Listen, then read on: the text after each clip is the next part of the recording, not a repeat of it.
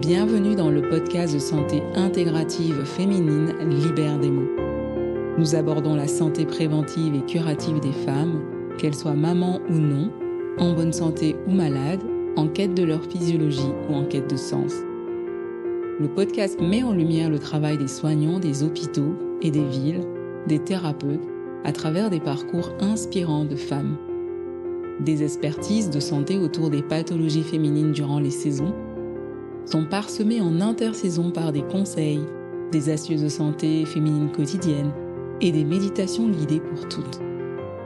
Vous découvrirez aussi les mots des hommes qui soutiennent ou soignent les femmes. Lorsque l'épisode vous a plu, merci de soutenir notre travail avec un 5 étoiles, vos partages, vos commentaires sur les plateformes de diffusion. Un grand merci à tous nos invités qui se livrent à vous, parfois dans des conditions extraordinaires à travers leurs mots. Bonne écoute.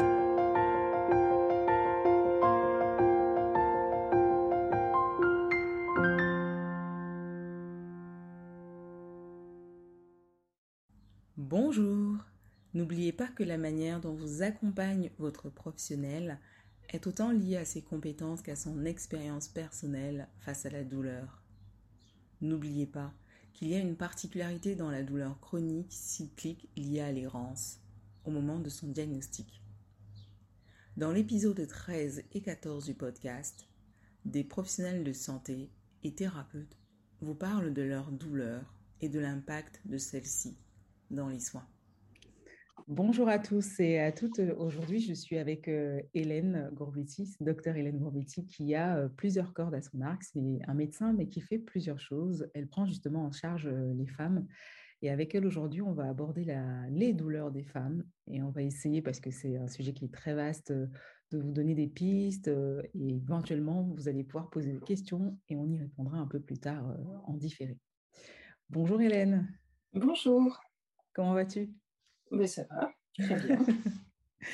Est-ce que tu pourrais euh, euh, te présenter, nous parler de ton parcours et des prises en charge médicales que tu euh, mmh. réalises? Alors, mon parcours, je suis avant tout médecin algologue. Mmh. J'ai travaillé pendant pratiquement 15 ans sur le centre hospitalier de Berck, où par, par ma propension et et j'ai toujours aimé la gynécologie médicale. Je me suis occupée assez rapidement des douleurs pelviennes chroniques. À l'époque, on parlait beaucoup du canal d'Alcock et des douleurs périnéales.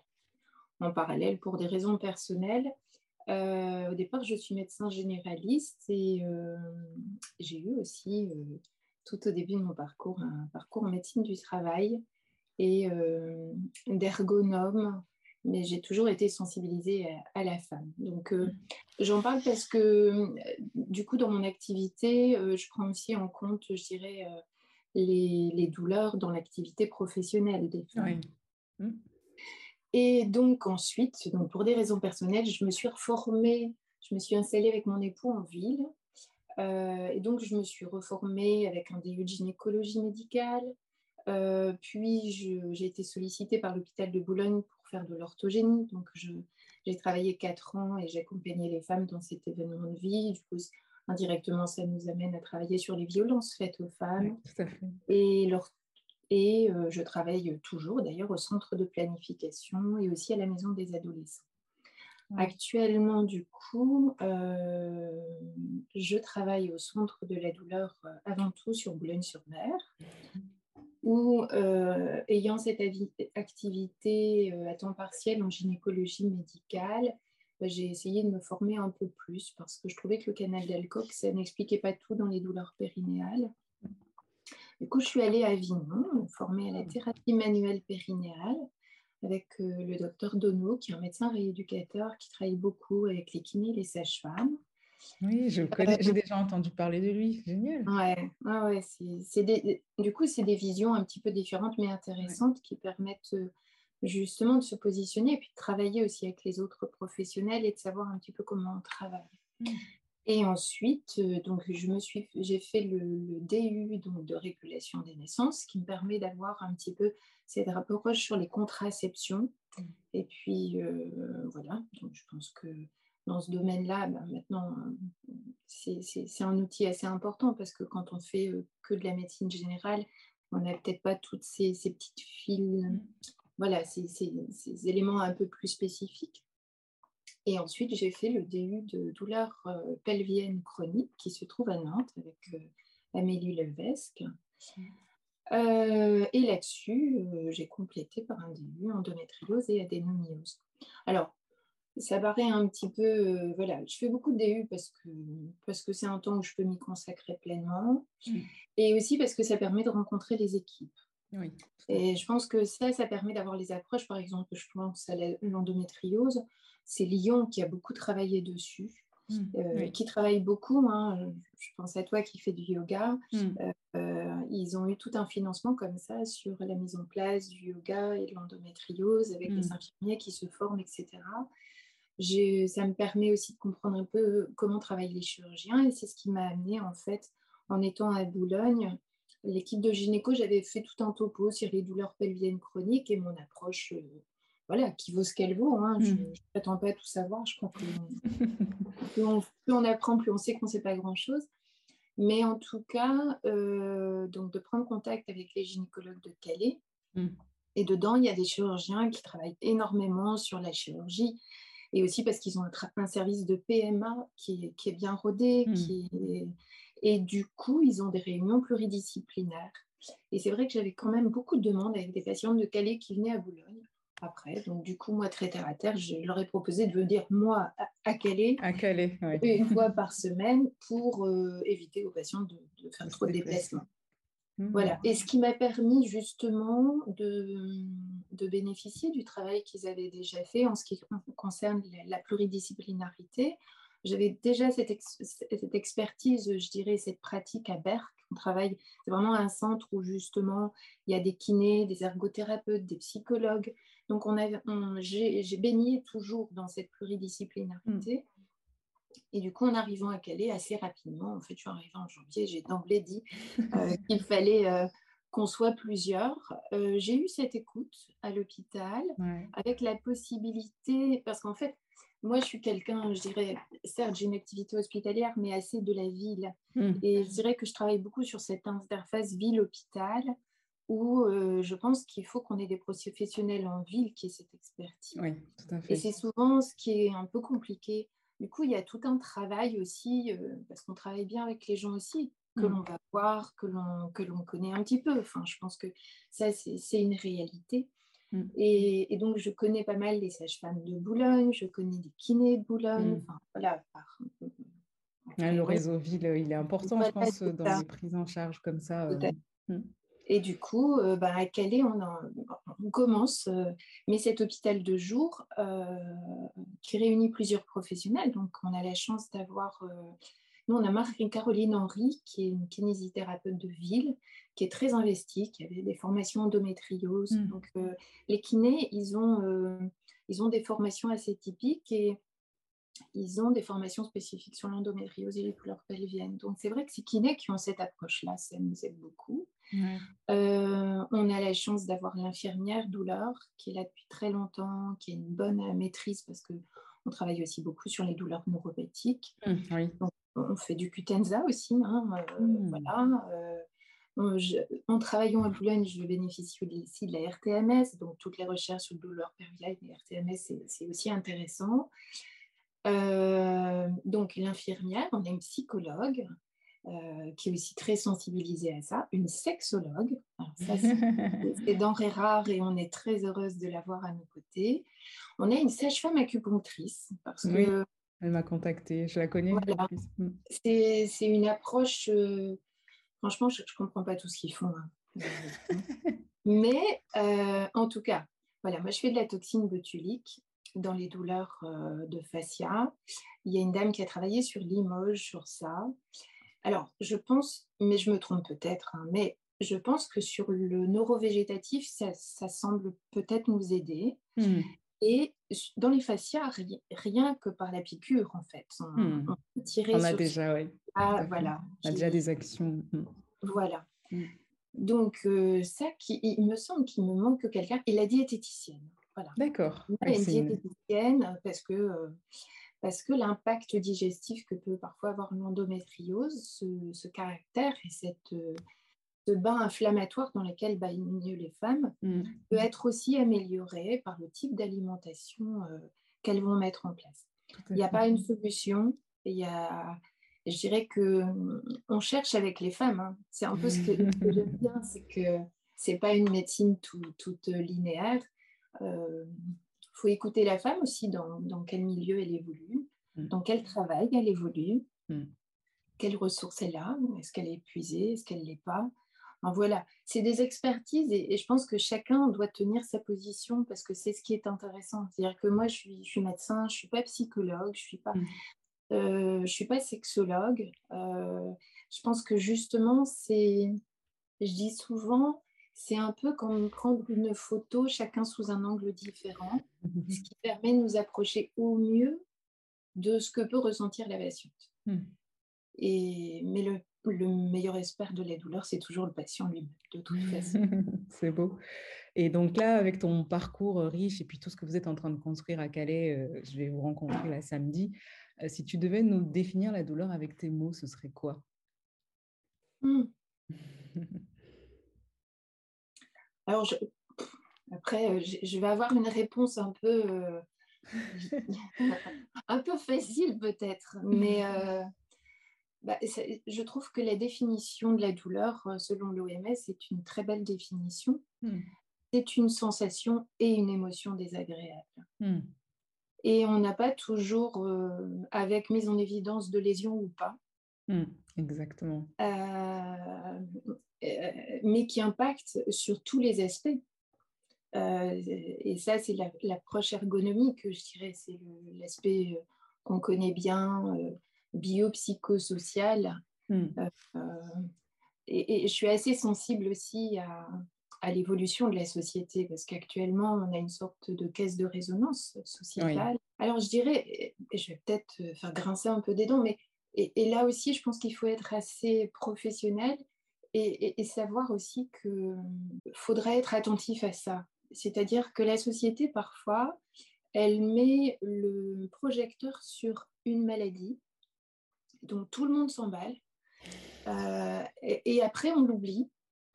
Et je pense que notre rôle en tant que médecin, c'est de tenter d'être, euh, de garder cet aspect euh, de science quand même par la preuve. C'est-à-dire qu'on mm. que on est là aussi pour aider les patientes à pas s'éparpiller. Alors, oui, tout à fait. C'est le paradoxe parce que je vous dis c'est pluridisciplinaire et en même temps, il ne faut pas les éparpiller. Parce qu'aussi, tout simplement, et je dis, moi je suis un peu terre à terre, c'est que euh, à force d'aller voir des gens différents, déjà ça coûte. Oui. Euh, et, puis, euh, et puis forcément, je pense que on va avoir des sons de cloche qui vont peut-être paraître paradoxales ou contradictoires. Mm. Et je pense qu'il faut se connaître entre professionnels pour. Moi, je dis souvent, c'est comme si la patiente, elle était un chemin et nous, on est sur les, on est les arbres qui bordent ce chemin. Mm. Et on, on l'aide à trouver un peu dans, en douleur chronique, on ne cherche pas forcément à guérir et on ne guérira pas. On cherche à, soulager. Et le soulagement passe aussi par nos capacités d'adaptation à cette douleur. Et c'est pas la mettre de côté, c'est pas négliger la douleur, c'est pas dire bah oui, bah faut vous habituer.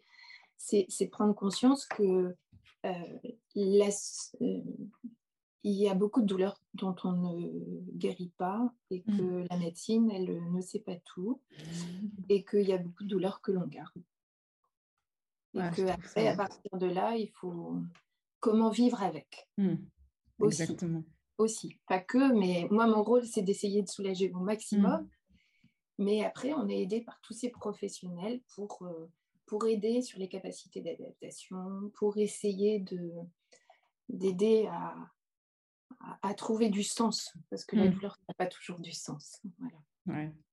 Et je trouve très intéressant ce que tu dis quand tu parles de cette notion de connaissance entre professionnels pour aider justement la patiente à ne pas s'éparpiller parce qu'il manque des fois un fil rouge pour qu'elle puisse à la fois rebondir. Et je pense que quand on se connaît, quand on oriente une personne vers une kiné ou un ostéopathe parce qu'on sait la manière dont la personne travaille, Je pense que ça sécurise déjà et ça évite vraiment cet éparpillement mmh. dont tu parles. Euh, justement. Est-ce que pour toi, euh, nos hormones, enfin je pense que je connais un peu la réponse, mais est-ce que nos hormones féminines influencent euh, nos douleurs? Alors ça, c'est le grand débat actuel, hein. c'est ce qu'on peut lire un peu partout sur les réseaux. Mmh. Alors j'inviterai les femmes à regarder un petit peu justement, parce que j'ai de plus en plus de femmes qui ne veulent plus d'hormones. nos hormones, à nous les femmes, elles impactent. Mmh. Je veux dire, quand on ne prend pas d'hormones, on voit bien que juste avant nos règles, on n'est pas à prendre avec les pincettes. Mm. Les règles, elles font mal. Mm. Et elles font paradoxalement anormalement mal, mm. notamment dans l'endométriose. Euh, je trouve qu'il y a un certain paradoxe à l'heure actuelle, c'est dire euh, faut plus prendre d'hormones, faut plus prendre d'hormones, c'est pas naturel. Et à côté, mais la nature, elle fait pas tout bien non plus. Voilà. Et que euh, la médecine, elle tente de, de justement pallier à, ces difficultés que, ben, de santé. Effectivement, je pense qu'il y a vraiment des fois un, amalgame euh, entre le fait que c'est une hormonothérapie, donc un traitement euh, qui peut être pris sur une durée, et puis euh, juste une prise de pilules contraceptives. Et je crois que là, pour cette maladie-là, il y a vraiment une difficulté pour les patientes par rapport à ça. Et, comme tu dis, je pense que parfois on oublie que nos hormones ont un impact sur nos douleurs et euh, notamment le stress hein, qui va modifier aussi euh, euh, nos douleurs et comment est-ce qu'on réagit à ça. Est-ce que pour toi, de ce fait, les hommes sont plus sensibles ou pas, ou c'est nous qui sommes plus sensibles? Il, y a, eu des études à ça. Ah oui. C'est-à-dire que par exemple, alors à chaque fois je me trompe dans le, parce qu'il faudrait que je revoie un peu l'étude, ça a été, ça a été fait, refait.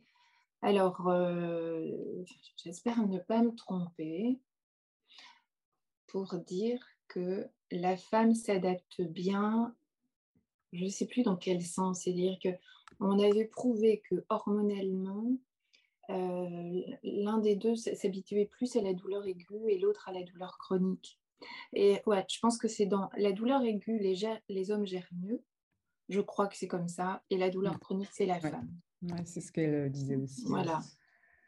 Et du coup, euh, voilà, c'est. Euh, mais ça, ça a été prouvé. Mm. Et c'est hormonal. Mm. Voilà. Et, et, je veux dire, on ne pourra jamais enlever le fait qu'à la puberté, les hommes sont bourrés de testostérone et ils attrapent des, des larges épaules et que nous, on a de l'oestrogène et on n'aura jamais de larges épaules, mais on n'aura pas non plus une voix grave. Mm. Donc, et que les hormones influencent notre corps, oui, c'est logique et c'est même physiologique.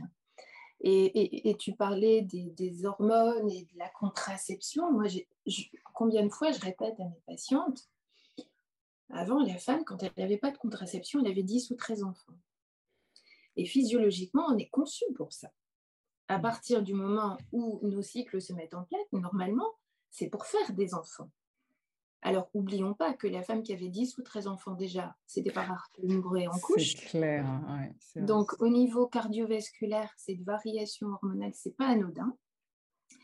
Que les femmes avant, elles paraissaient beaucoup plus vieilles très vite parce mmh. qu'elles avaient ces grossesses à répétition. Mmh, que nous, on, le voit, hein, prenez des photos anciennes, on paraît quand même, on voit que notre corps subit moins ces transformations. Pourquoi? Mmh. Parce qu'on a moins de grossesses et que moins de grossesse, à l'époque, quand ils avaient 10 ou 13 enfants, je crois que c'est de l'ordre de 50 cycles sanguins que ces patientes avaient. Donc elles avaient 50 cycles de règles. Hmm. Nous, on est à 500. Donc la question, c'est la nature. Qu'est-ce qu'elle veut finalement? Est-ce qu'on n'est pas plus proche de la nature quand on saigne moins? Ouais, c'est vrai que c'est vu dans cet angle-là, ça peut être vraiment paradoxal, effectivement.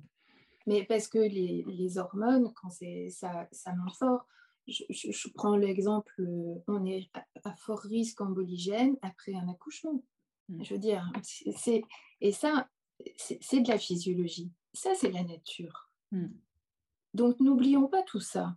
Parce que j'entends hein, cette liberté de dire, voilà, mais la, la, problématique, je dirais que c'est plus savoir dans notre alimentation. C'est-à-dire que la pilule, c'est une chose. euh, les hormones qui avaient été mises tout un temps dans l'alimentation, c'était, je pense, plus ça le problème. Hmm. voilà. Oui. C'était de mettre des hormones un peu partout. Là, là euh, apparaît le problème. C'est d'ailleurs l'une ah. des causes hein, de la maladie, enfin, l'une des les perturbateurs endocriniens qu'on a pu euh, ingérer. C'est une des hypothèses. Hmm. C'est une des hypothèses. C'est une des hypothèses, tout à fait. Elle n'est pas la seule. Hmm. Mais bon, après, euh, après, je pense que c'est tout. On, vit dans une histoire aussi médicale, on vit dans une histoire sociétale. Et je pense qu'il ne faut pas, en tout cas, moi, je, pense qu'on s'est battu suffisamment pour avoir la contraception, pour être aussi assez honnête intellectuellement sur tout ce qu'elle nous a apporté. Hmm. Hmm. Et que euh, quand on dit l'hormone, euh, quelle que soit la contraception, il y a une influence sur notre humeur, oui, mais physiologiquement aussi. Hmm. dire, euh, on, est tous d'accord pour dire qu'une femme enceinte, émotionnellement, ça part dans tous les sens, tellement il y a d'hormones. donc oui, bah, mais je pense que après, c'est plus peut-être de la philosophie et c'est purement personnel, mais est-ce que ces variabilités hormonales-là ne vous apprennent pas justement, nous, en tant que femmes, à développer notre capacité d'adaptation? On doit s'adapter. C'est ce que j'allais justement te demander. Est-ce que tu penses que la sensibilité et l'état de conscience modifié dans lequel nous met la douleur sont finalement euh, utiles peut-être euh, pour qu'on puisse nous euh, se reconnecter quelque part à nos propres besoins sans être très influencés et portés par la société? Parce que ça change quand même le comportement, une douleur. Et lorsqu'elle est chronique en plus comme ça, forcément, la manière dont on ressent les choses aussi. Alors oui, alors euh, où je tique un peu, c'est l'état de conscience modifié. Mm. En fait, ce qu'on sait, c'est que la douleur aiguë a en fait, c'est de la neurologie, en fait. Hein. Hmm. Il y a toujours un nerf qui part de l'endroit douloureux, il y a un relais au avec un deuxième nerf qui remonte à la moelle.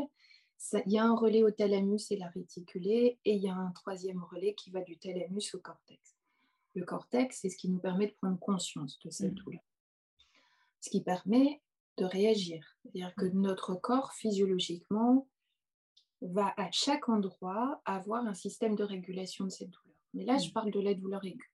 Mm. Une douleur aiguë, par définition, c'est moins de trois mois. On, assimile la douleur chronique aussi à certaines douleurs récidivantes. Et en ça, les douleurs euh, de règles peuvent être comparées à une douleur chronique.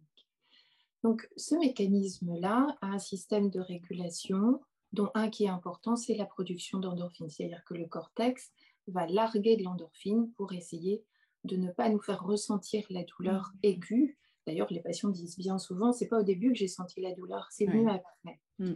On est un peu baigné par cette endorphine qui nous protège. Normalement, l'endorphine, euh, une fois qu'elle a été larguée, elle doit pouvoir être reproduite. Mm. Le problème, c'est que l'endorphine, je dirais, si on veut résumer, j'ai souvent coutume de dire à mes patientes, en gros, il y a cinq façons de créer l'endorphine l'activité physique, l'activité sexuelle, la période où on tombe amoureux, mais elle est très courte, le rire et le chocolat noir. Et pour ceux qui ont l'oreille parfaite, c'est la musique. Et eh ben, pendant cette période-là des trois mois où on n'est plus en capacité, par exemple, je me casse une jambe, je suis plus en capacité d'aller courir. Non. Donc, il faut trois mois en règle générale pour être réparé d'une brûlure ou d'une fracture. Hmm. Pendant cette période-là, je vais utiliser des antalgiques. Hmm. Et ensuite, qu'est-ce qui se passe? Je suis réparée, ben, je reprends ma vie dans le je mm. recrée mes endorphines. Et donc, je vais faire taire un petit peu tous ces bruits. Quand c'est une douleur qui perdure, soit parce qu'elle est insuffisamment soulagée, soit parce qu'il y a une douleur neurologique, c'est-à-dire que le nerf est atteint, ça fait partie des douleurs chroniques, soit parce qu'il y a des douleurs qui récidivent sans arrêt, c'est-à-dire que je n'ai pas le temps de refaire mon mm. taux d'endorphine. Et bien, à partir de là, on sait qu'il y a une modification cérébrale. Et ça, c'est l'IRM fonctionnel qui nous l'a montré, c'est-à-dire qu'on est mm. capable de mettre en évidence l'activité cérébrale du cerveau. Et ce qui reste actif, c'est le thalamus et la réticulée, ou en tout cas les zones qui sont autour. Mm. La réticulée, c'est le centre de l'éveil. Mm. Donc en fait, je perds mon sommeil profond, un peu comme, comme si je devenais un animal en... Voilà. c'est le cerveau, il dit, j'ai mal, je ne sais pas pourquoi, mais j'ai mal la douleur égale danger. Mm. Danger égale je reste éveillé. Et deux, bah oui, C'est-à-dire que ce n'est pas, pas que les patients généralement ne dorment pas, c'est que le sommeil n'est pas récupérateur. Tout à fait. Et que le moindre bruit va venir les... En alerte. Voilà.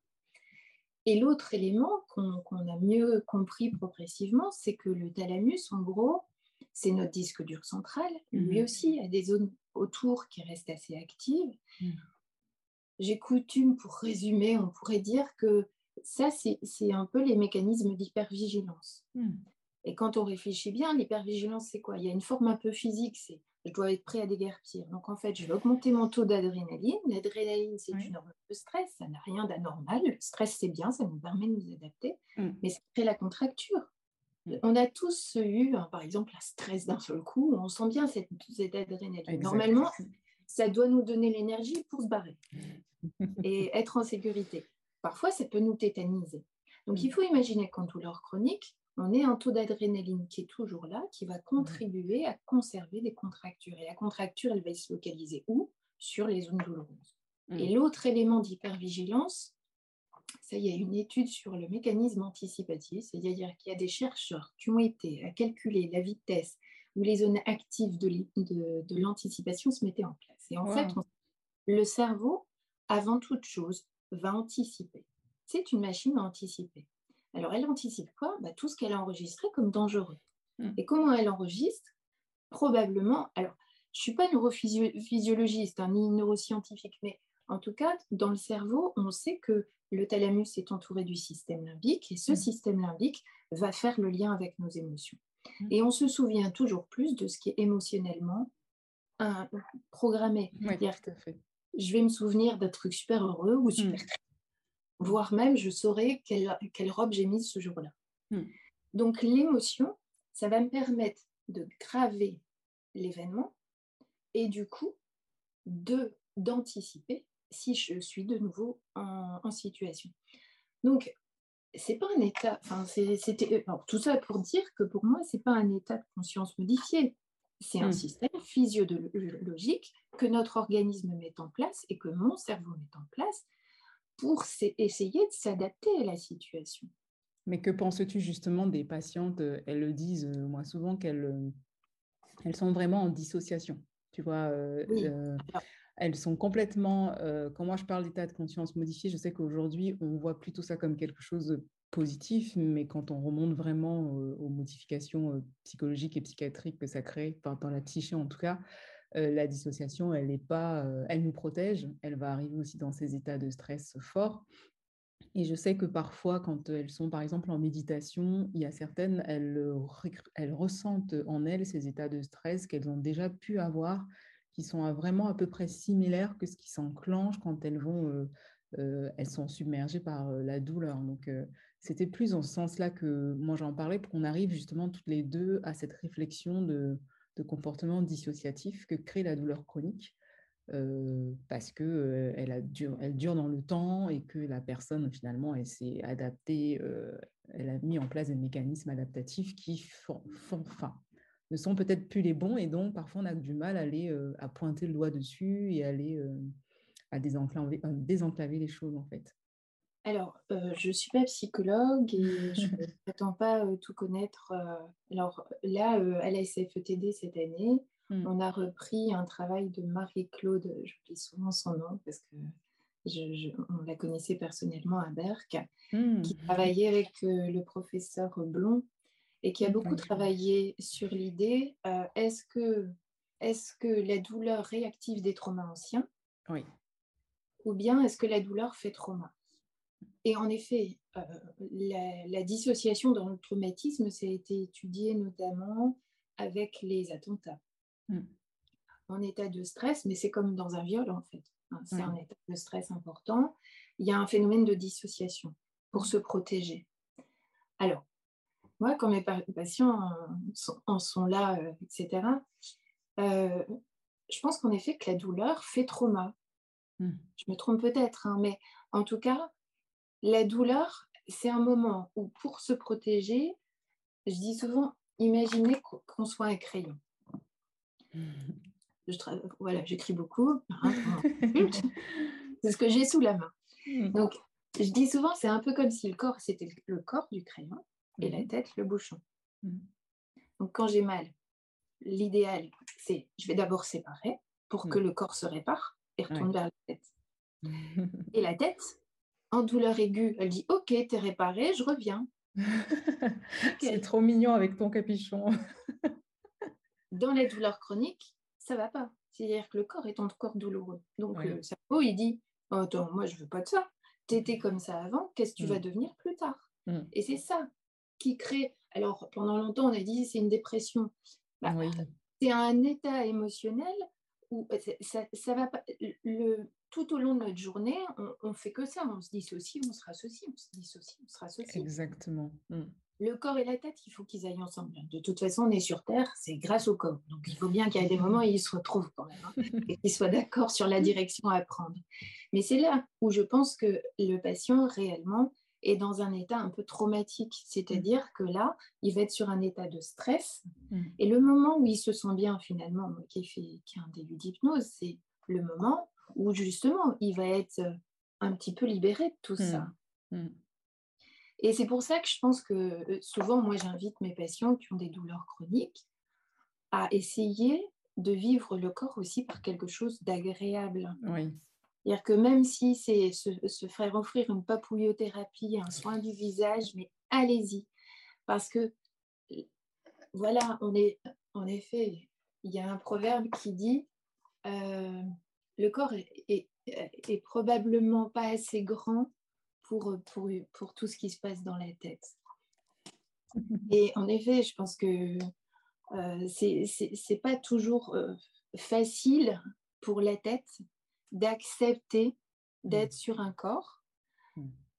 euh, en tout cas qui change, parce que un, corps qui est malade, un corps qui, est, mm. qui, a eu des fractures, un corps qui a été opéré, il bah, faut être sympa aussi avec lui en disant, bah, en effet, il ne peut plus faire ce que moi j'avais.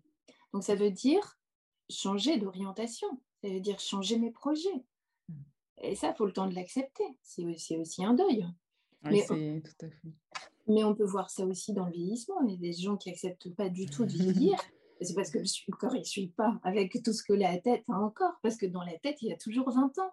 Et le corps, il dit, ben non, Reviens. 20 ans. Et euh, c'est touchant ce que tu dis, parce qu'effectivement, en médecine euh, traditionnelle chinoise, par exemple, pour eux, la douleur est justement liée... Euh, un trouble de la circulation de l'énergie à travers les méridiens et ils disent justement que c'est le reflet du cœur qui ressent la pathologie dans le corps. C'est comme si pour eux, justement, le cœur n'arrivait plus à, créer cette connexion, euh, cette sensibilité d'amour, entre guillemets, qu'on peut avoir euh, envers nous et de continuer à battre, en fait, euh, pour que l'énergie circule. J'ai vraiment une question aussi à te poser sur la douleur de l'annonce. Je ne sais pas si ce, mot te parle aussi. La douleur de l'annonce. Oui, alors c'est quelque chose, je parle beaucoup de ça avec les patientes. je vais t'expliquer un peu ce que c'est.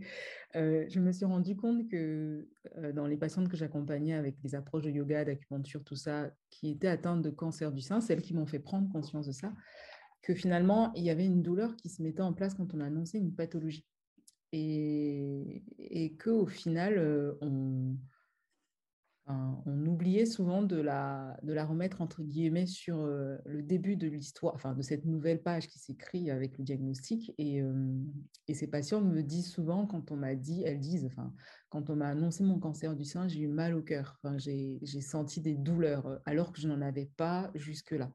Et je me suis dit, mais effectivement, je pense qu'il y a quelque chose, par exemple, avec l'endométriose, où il y a des femmes qui ont leur errance et quand on leur annonce l'endométriose, elles sont soulagées parce qu'elles se disent ok mais en fait euh, c'est bon j'ai quelque chose finalement c'est validé. Et puis il y a vraiment cette sensation de, douleur qui peut s'installer en plus en disant mais ça y est je vais être enfin j'en sais rien je vais avoir un parcours euh, pour de compliqué pour être enceinte. Tout ce que ça engendre de de justement savoir ce qu'on a aussi. Et c'est pour ça que je voulais évoquer avec toi cette notion? Est-ce que quand on annonce, tu travailles l'annonce avec tes patientes, comment ça s'est fait? Est-ce qu'elles ont ressenti? Qu'est-ce qui s'est passé en elles Est-ce que tu abordes ça? Non, je t'avoue que les consultations sont déjà bien longues. Ah oui, je me doute. On, on passe, on passe beaucoup de temps à expliquer. Mmh. Donc, j'avoue ne pas. non, c'est vrai que je ne suis pas sensibilisée. En fait, moi, une partie de mon travail, mmh. c'est aussi d'écouter de, la façon dont ils ressentent la douleur depuis le départ. C'est-à-dire que j'essaie beaucoup de. J'écoute. Souvent, je leur dis bah, ça a commencé comment? Mmh. Comment? Parce que parce que ça va dépendre des cerveaux, je dirais. C'est-à-dire que la façon, et, rien qu'en écoutant ça, j'arrive à percevoir un petit peu ce qui se représente derrière. Parce que ça aussi, et, du coup, on travaille beaucoup plus sur ça, sur euh, ce qu'on appelle le cognitif, c'est-à-dire qu'est-ce que moi je mets derrière. Mmh. Ça, euh, on a eu l'habitude justement à Berck avec les, les lombalgies. Mmh, oui. quand on demande aux gens de se représenter euh, leur douleur, quelquefois c'est assez impressionnant. c'est vrai. Hein, euh, alors, et, c'est peut-être aussi quelquefois ce qui peut être vécu comme euh, plus difficile par les patientes. Hmm. C'est-à-dire que c'est vrai que nous, professionnels, on baigne dans, la pathologie. et on connaît le corps. Enfin, en tout cas, on essaie de le connaître de hmm. mieux en mieux. Donc, il y a plein de choses qui nous paraissent, mais souvent, je dis à mes étudiants, rappelez-vous toujours votre premier cours d'anatomie. Parce que moi, le premier cours, j'ai fait, ouais, je vais devoir regarder chaque terme dans le dictionnaire. C'était horrible. Ah oui, carrément. Et, et, en fait, après, euh, et c'est vrai que quand on baigne dedans, on a l'impression que tout le monde connaît le corps comme nous, on le connaît. Mmh, c'est vrai. Et des choses qui nous paraissent complètement euh, logiques, en fait, en écoutant les gens. et je pense que moi, je pense qu'on n'apprend pas assez aux enfants comment ils sont faits. Oui. Là. Et j'entendais parler de sexualité en cours. Ben oui, enfin, moi, je suis, je suis intervenue X fois dans les lycées, dans les collèges, mais c'est toujours à répéter. Et c'est toujours à refaire. Et euh, tout ça, il n'y a rien, a rien d'inné. Donc, il faut apprendre aux gens à savoir comment fonctionne leur corps, à savoir euh, voilà, et on n'est pas trop dans les professionnels avec tous nos, je dirais, nos, sons de cloche pour mmh. essayer euh, d'aider les patients à mieux se connaître euh, mmh. aussi. Donc c'est vrai que pour revenir à ta question sur l'annonce et la douleur de l'annonce, c'est pas quelque chose, euh, voilà. Après, je trouve, je trouve justement là peut-être intéressant qu'il y ait d'autres professionnels. Parce que franchement, si je dois travailler chaque été, c'est pas une heure, parce que franchement, une première consultation, c'est souvent trois quarts d'heure. Oui. Et alors, il y, a plein. Peut-être que d'autres médecins travaillent autrement, et, probablement. Hmm. Mais. Euh, Dans ton contenu de consultation, donc tu as trois, trois quarts d'heure, tu vois la patiente. Est-ce que euh, qu'est-ce que tu mets en place? Que c'est toi qui crée justement euh, ce lien qu'elle va avoir avec les autres, les autres professionnels de ce parcours? Souvent. D'accord, et tu mets en place des antalgiques, comment ça, ça, se passe pour toi Oui, bah, bah, après, j'écoute la patiente parce qu'en fait, j'explique un petit peu tout ça, je fais des schémas. Mmh. Je leur dis un petit peu les pistes de travail. Mmh. C'est-à-dire que on va avoir...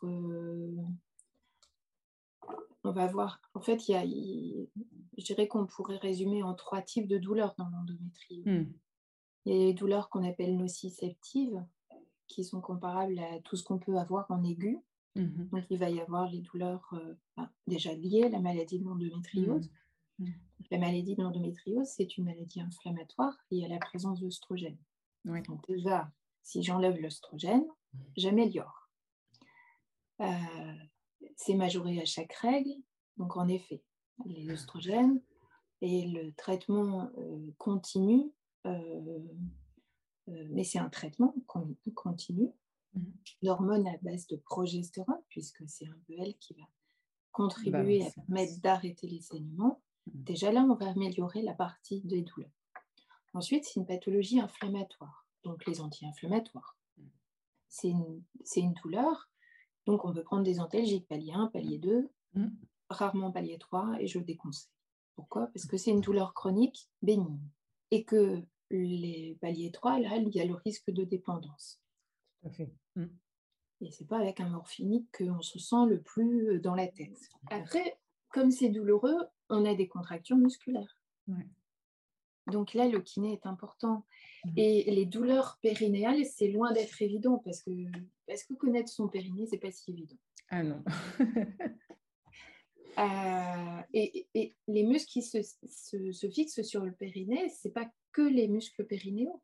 Il y a aussi les muscles lombopelviens, les muscles pelviens. Voilà. Donc, euh, et les muscles sous-pelviens. C'est-à-dire qu'il y a des Mm. muscles qui, qui prennent une insertion sur le bassin et ensuite qui descendent dans les jambes. Donc, Dans les jambes, tout à fait. il y a des gens, il y a des patients qui ont des douleurs de jambes également. Mm. Euh, donc ça, c'est l'aspect kiné. Et puis, comme je le disais tout à l'heure, le fait de reprendre une activité physique, Mm. euh, c'est aussi recréer des endorphines. Carrément. Et puis même, euh, comme tu disais tout à l'heure, euh, moi, je fais beaucoup de rééducation euh, du périnée avec les, le yoga parce que on a toujours, on s'est toujours focalisé sur cette zone-là, mais non, enfin, c'est toute la mécanique qui est autour aussi, si elle est bloquée, comme tu parlais de contracture. Mhm. Mais en fait, toute cette zone-là va aussi être un peu plus bloquée et les douleurs vont s'auto-entretenir, en fait. Et, et l'activité physique en conscience aussi va beaucoup aider parce qu'il y a parfois des femmes qui continuent à faire des activités physiques, mais elles ont des positionnements délétères, elles entretiennent des compensations qu'elles ont mis en place pendant des années d'errance euh, qui ne facilitent pas aussi euh, une mécanique physiologique un peu plus euh, enfin, réparatrice. Mm. Alors là-dessus, ceux qui sont formés en posturologie sont, nous aident aussi. Ils Mm. ont une approche qui est assez intéressante sur l'esthétique, en fait, Ouais. globale. Ouais. Après, toujours dans les douleurs nociceptives, après le côté tendinomusculaire, il y a le côté articulaire. Mm. Euh, donc, il n'est pas rare que les sacroiliaques soient malmenés. Exactement. On a aussi la jonction euh, de la dernière vertèbre thoracique, ce qu'on appelle T12L1, qui peut être responsable de douleurs. Enfin, on appelle ça un syndrome de Meigne. Là, c'est les ostéopathes qui vont nous aider. Elles ont souvent beaucoup mal là. Ouais. Donc ça, c'est tout ce qui est douleurs nociceptives. Ensuite, on a les douleurs neuropathiques. Donc, euh, pourquoi? Ben, Parce que le nerf, c'est, je dis souvent, c'est comme une corde de bateau. hein. Si, si elle n'a pas de jeu, elle va être douloureuse. Mhm. Euh, alors, ce- ce- les patients qui ont déjà eu des chirurgies, euh, maintenant, ils, ils font vraiment bien attention, ils n'attaquent pas le nerf, et on- mais on n'est jamais à l'abri Ouais. d'un nerf qui a été étiré. Et, et- et il n'est pas rare quand on va mettre un traitement contre la douleur neuropathique, notamment la Mhm. gabapentin, qui est un antiépileptique, on a une amélioration de la symptomatologie douloureuse. Mhm. Alors, il y, a, il y a aussi cet aspect euh, probablement neurovégétatif, parce qu'en fait, le nerf pudendal, c'est le nerf du périnée. Or, c'est un des rares, avec le glossopharyngien, qui a dans sa, sa structure des fibres qui vont vers, euh, vers les muscles, etc., et vers, euh, vers euh, je dirais, la, voilà, leur- une action nerveuse un peu classique. Et puis, il transite aussi les fibres neurovégétatives qui vont vers la vessie et vers, euh, et vers le digestif. Mm. Et du coup, dans l'endométriose, on a ces hyperactivités vésicales et on a ces troubles digestifs. Alors, il n'est pas rare aussi que l'endométriose, si elle envahit la paroi du tube digestif, ça empêche d'avoir une lumière suffisante et donc on va être un petit peu impacté par ça. Et, Mm. et là, il faut de la chirurgie parfois, complètement. Mais on peut aussi euh, tenter d'agir un petit peu. Donc euh, là-dessus, on va avoir non seulement des traitements euh, antiépileptiques, mais aussi des appareils de neurostimulation Oui. qui vont bien nous aider. Mm. Et c'est aussi dans ce cadre-là où la RTMS, euh, qui est une stimulation transcrânienne, euh, en tout cas, on travaille beaucoup sur la RTMS et les douleurs neuropathiques. Et donc, il y a beaucoup de- d'études qui sont sorties sur ça et la douleur pelvienne avec des bons retours. Et donc, ça aussi, c'est des pistes qui sont assez intéressantes parce que du coup, il n'y a pas de médicaments avec l'impact que ça peut avoir. Oui, tout à fait. Mm. Hein. Et puis, euh, alors, je n'ai pas parlé juste au-dessus de, de l'inflammation, j'y pense parce qu'on parle du tube digestif, et c'est là où on va avoir euh, l'aspect inflammatoire du tube digestif qui peut être impacté, d'où l'alimentation anti-inflammatoire. Mm. À fait. Euh, moi, souvent, je pose la question aussi du ballonnement, parce que le ballonnement, euh, je trouve qu'il y a, c'est quelque chose qui est à réfléchir, parce qu'il y a des patients qui vont dire, je- je- mon ventre gonfle uniquement quand je suis en crise. Elle parle bien Mm. de crise. Exactement. et il n'y a pas de parallèle qui est fait entre. Alors, on sait qu'on ballonne quand on a un obstacle digestif, hmm. ça on le sait. Oui. Mais je me demande dans quelle mesure ce péritoine, il n'impacte pas aussi avec ce caractère inflammatoire, justement. Hmm. voilà. Par exemple, dernièrement, j'ai une patiente qui était tellement douloureuse, on, on, lui a proposé finalement de mettre un patch de cutenza. Un patch de cutenza, c'est de la capsaïcine qui va traverser le, système cutané mm. et euh, est indiqué au départ dans les allodines. Mm. Oui. Notamment, par exemple, quand on va faire une célioscopie, si on fait des célioscopies à répétition, il n'est pas rare que les points d'injection deviennent très sensibles et douloureux. On peut avoir ça aussi sur une cicatrice de césarienne, par exemple. Mm. Là, le cutenza a toute sa place. Eh ben, on est étonné qu'après un patch de cutenza, eh ben, il y a moins de plaintes de douleurs abdominales et moins de ballonnements. Mais voilà, après, c'est un cas et ça nécessiterait des, Oui, une exploration, carrément. Comme si les récepteurs de la peau pouvaient justement encore euh, avoir beaucoup plus d'impact dans nos douleurs, quoi, en fait. Bah, euh, semble, c'est déjà un petit peu. Hein. C'est-à-dire que quand on regarde un embryon à 8 semaines, on peut voir que ces terminaisons nerveuses, il faut, toujours se rappeler que notre système nerveux, c'est d'abord fait de la périphérie vers la moelle. Mmh, Quand on parle de la migration neuronale du fœtus et de l'importance que la femme enceinte ne boit pas, c'est parce qu'on a peur que lors de la migration neuronale, bah, tout soit un peu euh, impacté par la migration neuronale. Mmh. Donc on est bien une sorte d'arbre à l'envers, hein. c'est-à-dire qu'on a les racines, puis d'un seul coup, il y a le tronc qui monte et il y a le mmh. cerveau qui apparaît. Donc on est avant tout, et quand on travaille chez, chez la douleur du nouveau-né, qu'on a négligé très longtemps, Maintenant, on fait quoi? On fait du peau à peau. Oui, les toucher, beaucoup de toucher. Voilà, on, travaille sur ces, récepteurs cutanés. Mmh. Donc là, on est donc euh, je parlais des douleurs neuropathiques mmh et je dirais que dans l'endométriose, il reste aussi ces douleurs qu'on appelle un peu plus nociplastiques. Mmh. Et ça, c'est lié au fait même d'avoir des douleurs chroniques et récidivantes.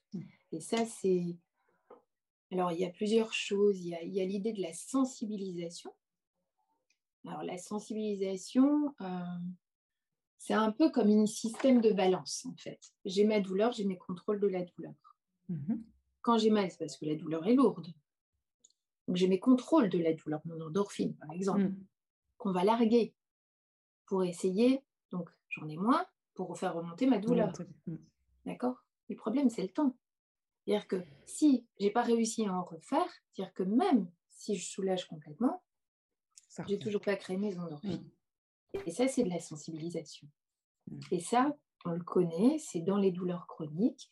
On a toujours une partie qui est liée à la sensibilisation par le fait même d'être une douleur chronique. C'est un peu comme si mon circuit de la douleur devrait être une route départementale utilisée de temps en temps. Et bien là, c'est une autoroute qu'on entend tout le temps. Et est-ce que la chronothérapie, par exemple, prendre des traitements à des heures, euh, si les patients se connaissent, si on les accompagne à se connaître, serait intéressant justement mmh. Alors là, moi, je ne sais pas. je ne suis pas quelqu'un de truc. Et je, pense qu'en même temps, si on veut aider les patients à se sortir de ça, il ne faut pas non plus être trop draconien sur tout ce qui peut aider. En fait, mmh. c'est ça aussi. Est-ce que notre travail dans la douleur chronique, mmh c'est aussi pas de contribuer à la chronicisation? Du traitement Bah ouais. Je pense que si, euh, il faut faire tout son possible pour que les patientes aussi soient déconnectées un petit peu de tout ça. C'est comme si, mm. alors ça on l'apprend avec l'hypnose. Hein.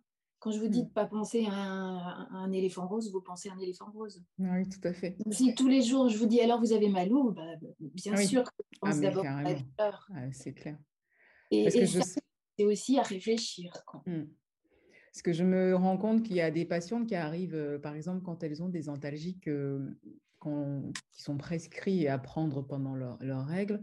Certaines, en fait, euh, avec l'observation, sont capables de me dire, mais en fait, moi, j'ai beaucoup plus mal à l'ovulation que quand j'ai mes règles. Et, ça devient des fois intéressant de réadapter, comme tu disais, pour éviter cette chronicisation avec elles, les moments où elles ont vraiment besoin et de ne pas être dans une consommation enfin, enfin excessive ou régulière et chronique en fait de, de l'antalgique. Bah, c'est là où je pense qu'il y a aussi cette expertise du patient. Mmh, oui, ce que tu disais. Alors c'est pour ça, tu vois, moi j'aime pas. Euh, après, je suis peut-être pas assez scientifique pour ça, mais euh, voilà, la chrono. ça, veut dire qu'on on connaît parfaitement la pharmacopée, la biodisponibilité de nos traitements. Alors, moi, j'ai toujours appris ça de mes professeurs, que surtout utiliser les traitements dont vous avez l'habitude et que vous connaissez le mieux. Voilà. Mmh.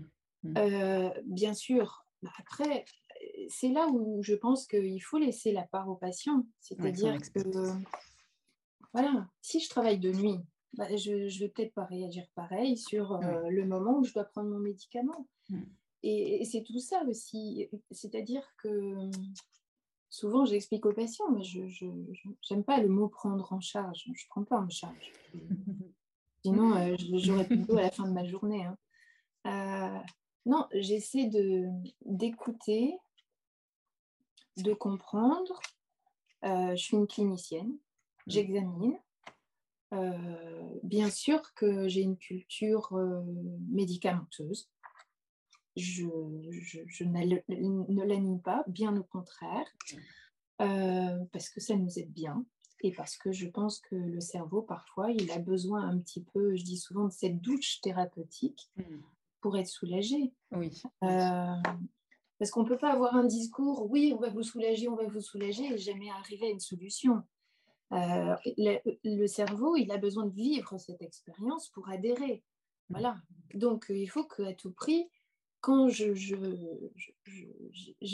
mon rôle, c'est d'avoir un diagnostic, mm. c'est d'avoir une clinique, de continuer à me former pour apprendre encore plus, et euh, d'être attentif à tout ce qui peut se passer sur les recherches scientifiques et euh, les expériences de nos confrères et des grands pôles euh, qui, eux, ont le temps, parce que, en toute honnêteté, nous, on est, on est des thérapeutes de la périphérie, oui. On consulte beaucoup. Moi, j'adorerais voilà, mmh. de, faire des études, etc. J'ai pas le temps. Mmh. Mmh. J'ai pas le temps. Euh, voilà, je dirais que euh, du coup, derrière, euh, c'est pouvoir apporter moi en tant que médecin ce que l'on a sur le marché et ce qui a prouvé son efficacité, tout en écoutant aussi que ben, certaines patientes elles vont me dire non mais là je suis très mal. je pense à, au dienogeste qu'on a comme traitement. Il y a des patientes qui ne le supportent pas bien. Donc Quelquefois, on change pour un autre. Alors, ça paraît bête, mais parfois, ça, fonctionne. Autant essayer, mais il ne faut pas hésiter non plus à changer, à revenir sur... Voilà. Euh, parce qu'on n'est pas la patiente, parce qu'on sait aussi qu'on n'a pas tous les mêmes réactions. On a cette expérience justement avec les contraceptions. Mmh. Il y a des patientes qui vont euh, sous progestérone pas bien, être pas bien du tout, gonfler. Il y en a d'autres, ça va aller très bien. Donc, euh, tout ça, on, tente d'être le plus attentif possible. Hmm. Voilà. En tout cas, c'était très intéressant tout ce que tu nous as partagé. Je trouve que tes explications étaient à la fois simples, enfin très compréhensives sur le cerveau, parce que des fois, c'est très. en tout cas, moi, c'est ce que j'ai compris, c'est ce que je pense, c'est ce que. Voilà, après, il y a, y a des bouquins qui sont bien faits, qui sont très didactiques, mais c'est vrai que ce qui est intéressant en douleur, c'est que c'est un domaine, je dirais, assez transversal, mmh. qui, parle d'humanité, je pense avant tout, et euh, qui intéresse beaucoup de domaines, c'est-à-dire ça, ça, intéresse la rhumato, ça intéresse les neuro, ça intéresse euh, bien sûr ce côté. Alors, moi, je suis un petit peu. C'est le mot psychologique qui est toutes les connotations qu'il y a derrière qui me gênent. Oui parce que je pense qu'il faut se rappeler que la psychiatrie venait de la neurologie, hein, euh, et c'est des neurosciences pour moi. Euh, quand on fait du cognitivo-comportemental, on travaille sur des neurosciences. C'est pas. Voilà. Et il y a beaucoup de choses euh, grâce à l'IRM fonctionnel et grâce aux avancées actuellement avec des énormes IRM qui permettent de mieux comprendre comment fonctionne le cerveau. Et, je mmh. pense que là-dessus, en douleur, on bénéficie un petit peu mmh. des retombées de ces recherches qui ne sont pas toujours faites pour la douleur elle-même. Hein, oui, c'est vrai. Mais pour d'autres choses. notamment pour l'apprentissage. Je pensais à l'apprentissage de la lecture. Il y a beaucoup de neurosciences qui ont été développées là-dedans. Et finalement, on comprend mieux comme ça en parallèle d'autres domaines. C'est, je pense que, oui, on n'a pas fini de découvrir ce qui se passe là-dedans. Et, ce, qui, je pense que le message qu'il faut aussi passer, c'est que on a tous ces capacités d'adaptation. On, peut s'adapter. Ça demande, c'est pas facile parce que, parce que quand un circuit se crée dans notre cerveau, euh, ça demande de l'énergie de créer un circuit. Euh, donc, euh, le déconstruire, ça demande de l'énergie aussi, et probablement plus que le construire. Donc, voilà, et, ça impacte pas simplement sur soi, mais aussi sur ceux, sur ceux avec qui on s'est construit. On nous connaît sous une certaine forme, et quand on change, de, de, voilà, quand mm. on change, on change aussi pour les autres. Et, on se reconnaît à travers les autres aussi. Donc, enfin voilà, et c'est en ça où les psychologues là-dessus, euh, je leur largue le truc, pas assez doué là-dedans. Euh, voilà, et que parfois on a besoin des psychiatres aussi, parce que c'est. Je pense qu'on peut être qu'admiratif des femmes qui, qui, qui, ont de l'endométriose et qui sont douloureuses, qui ont des parcours euh, longs, qui ont été face, parce que je pense que maintenant on peut mettre ça dans le passé, qui ont été face à une société pas forcément à l'écoute, mmh. Et en même temps, je pense qu'il faut être sympa avec les êtres humains, c'est-à-dire que même si elle n'était pas à l'écoute, dans quelle mesure aussi, parfois, ça n'a ça pas permis, euh, en tout cas, moi, je suis étonnée des, des, recherches et de cette expertise des patientes. Oui, tout à fait. C'est-à-dire que quand on n'est pas écouté, eh ben, on se débrouille tout seul. Et quand on se débrouille tout seul, eh ben, franchement, il y a... Euh, la résilience, elle est belle, hein, c'est beau. Mm. La résilience est belle, mm. euh, c'est eux qui nous apprennent des choses. Hein. Mm. Voilà. C'est eux qui nous disent d'aller chercher là-bas. Euh. Donc voilà, c'est intéressant aussi. c'est très beau. Merci beaucoup, Hélène. Et puis, je ne sais pas si on se voit samedi, mais en tout cas, voilà, j'ai hâte de. Je ne serai pas là, je dois descendre. Voilà, Pas de souci, mais. Euh, mais j'espère qu'on aura l'occasion. Hein. carrément. J'aimerais bien, euh, moi aussi, euh, apprendre le yoga. J'ai essayé plusieurs fois, mais ça m'a pas. C'était trop lent pour moi, je ne sais pas. Alors, je sais qu'il y a différents types de yoga. tout à fait. Donc, je pense qu'il faut que j'aille frapper à d'autres portes pour comprendre un petit peu. Et en mm. tout cas, je, je pense que euh, en tout cas, c'est un outil que les patientes utilisent beaucoup mm. et qui leur apporte beaucoup. Donc, je pense qu'il faut être à l'écoute de ce que ça peut apporter. Merci beaucoup, Hélène, et à bientôt. Au revoir.